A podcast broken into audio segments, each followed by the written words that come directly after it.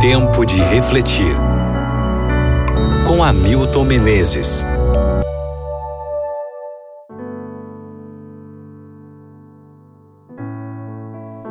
Segunda carta de Paulo aos Coríntios, capítulo 1, versículo 4.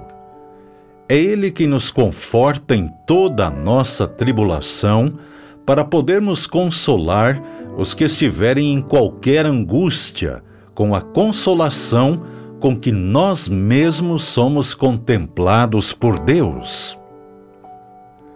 O divórcio se tornou uma epidemia que não poupa ninguém, nem mesmo os pastores.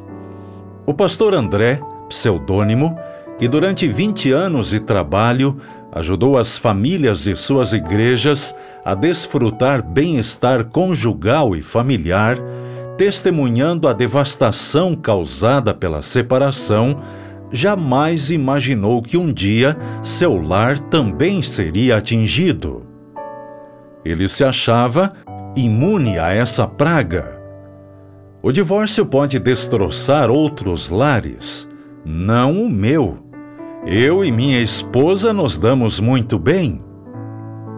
Mas ele aprendeu por experiência própria que nenhum casamento está completamente fora de perigo. Certo dia, a esposa lhe abalou a confiança, dizendo: Quero me separar de você. Resultado?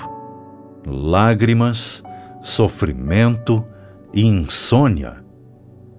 Ele conta: No primeiro ano após o divórcio, eu passava horas caminhando sozinho à noite, tentando acalmar as emoções que se agitavam dentro de mim.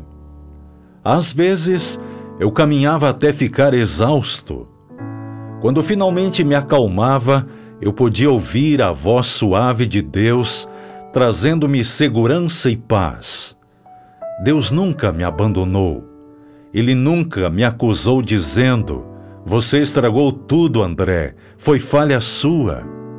Não. Em vez disso, ouvi a mensagem de seu amor perdoador que tantos outros quebrantados servos de Deus ouviram antes de mim. De maneira alguma te deixarei. Nunca, jamais te abandonarei. Hebreus 13, versículo 5. Quanto tempo leva a recuperação? De três a cinco anos, segundo muitos especialistas. E é importante nesse período crucial encontrar o apoio de amigos, bem como procurar aconselhamento, juntar-se a um grupo de apoio a divorciados, se possível, e fazer uso construtivo de sua experiência, ministrando a outras pessoas que estão na mesma situação. Diz o apóstolo Paulo: é Ele que nos conforta em toda a nossa tribulação, para podermos consolar os que estiverem em qualquer angústia, com a consolação com que nós mesmos somos contemplados por Deus. Segundo aos Coríntios 1, versículo 4. Ou seja, a melhor maneira de suportar o sofrimento é utilizá-lo como um instrumento para comunicar o amor de Deus aos outros. Quando isso é feito, algo assombroso acontece.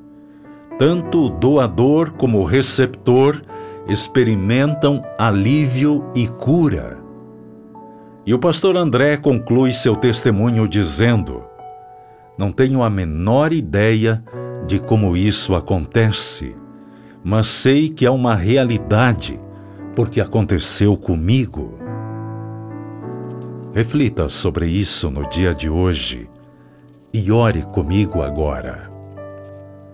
Pai, nesse momento quero orar por aqueles que enfrentam a dor, o sentimento de culpa, de perda, porque estão passando ou já passaram por um divórcio.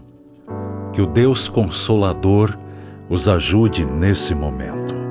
E aqueles pais que estão na luta pensando em divorciar, Por favor, Pai, que a tua graça os faça refletir, repensar, rever, renovar os votos e recomeçar.